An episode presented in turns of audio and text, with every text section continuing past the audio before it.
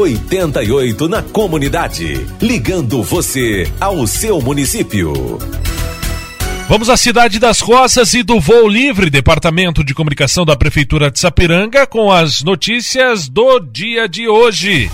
Bruna de Bem, bom dia. Bom dia, Guilherme. Bom dia, PC e ouvintes da 88. Essas são as principais notícias da Prefeitura de Sapiranga nessa quarta-feira. O Parcão passará a abrir das 5 da manhã até as 9 da noite. O horário estendido busca atender aqueles que preferem fazer atividades físicas em horários de menor incidência de calor, logo ao nascer do sol ou à noite a junta militar está fazendo o chamamento dos jovens nascidos em 2003 que se alistaram no ano passado e que participaram da primeira etapa de seleção para o serviço militar.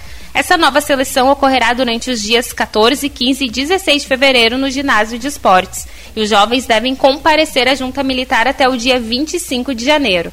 O PROCON de Sapiranga atendeu mais de 1.500 casos durante o último ano, sendo a maioria deles já solucionados. Consumidores que possuem alguma dúvida ou necessitam de orientações devem buscar o atendimento. O PROCON fica na Avenida João Correia, número 808, no centro, e abre suas portas de segunda a sexta-feira, do meio-dia e meia às seis e meia da tarde.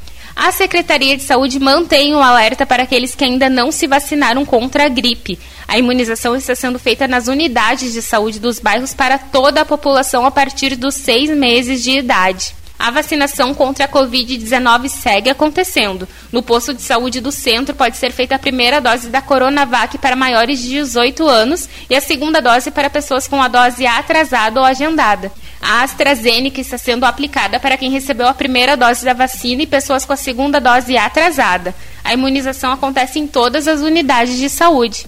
A primeira dose da Pfizer está sendo aplicada em adolescentes de 12 a 17 anos. Pessoas que já fizeram a primeira dose, aqueles que têm alto grau de imunossupressão, pessoas com 18 anos ou mais e profissionais da saúde também podem se vacinar nos postos. Já a Janssen, para todas as pessoas que receberam a primeira dose da vacina, acontece no posto de saúde do centro.